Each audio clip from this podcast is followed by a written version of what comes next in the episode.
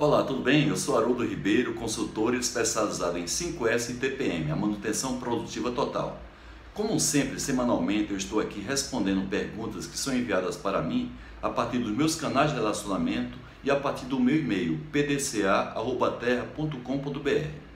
Essa semana eu selecionei uma pergunta que foi enviada pelo Guilherme Siuf, ele é da ThyssenKrupp, em Campo Limpo Paulista, aqui no interior de São Paulo, e ele me pergunta, Haroldo, Desde que você iniciou seus trabalhos de consultoria em 1995, qual tem sido a melhor forma de, de reconhecer os colaboradores em torno do 5S nas empresas?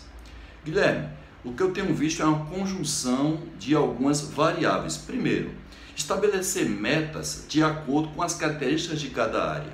Porque eu vejo algumas empresas que, que estabelecem uma meta independente das características de cada área e isso realmente desestimula aquelas áreas mais sacrificadas, aquelas áreas mais agressivas.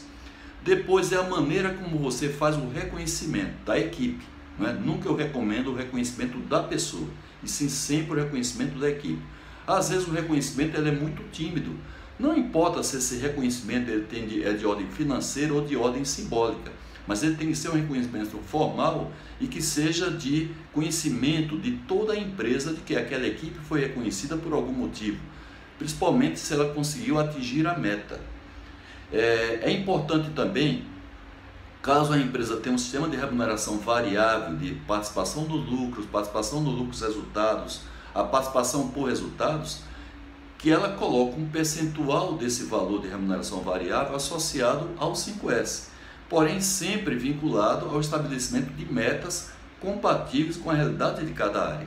E você pode fazer para veri verificar se a meta foi atingida, como foi o comportamento daquela área ao longo do ano, é, calculando a média das notas daquele ano. Se obteve aquela média X que você estabeleceu como meta, é, você pode é, dizer que aquela área, aquela equipe atingiu a meta. E não somente comparar com a, meta final, porque muitas vezes quando você faz isso, você faz com que a área fique parada ao longo do ano e próximo do final do ano ela faz aquela chamada maquiagem para atingir a meta que foi estabelecida.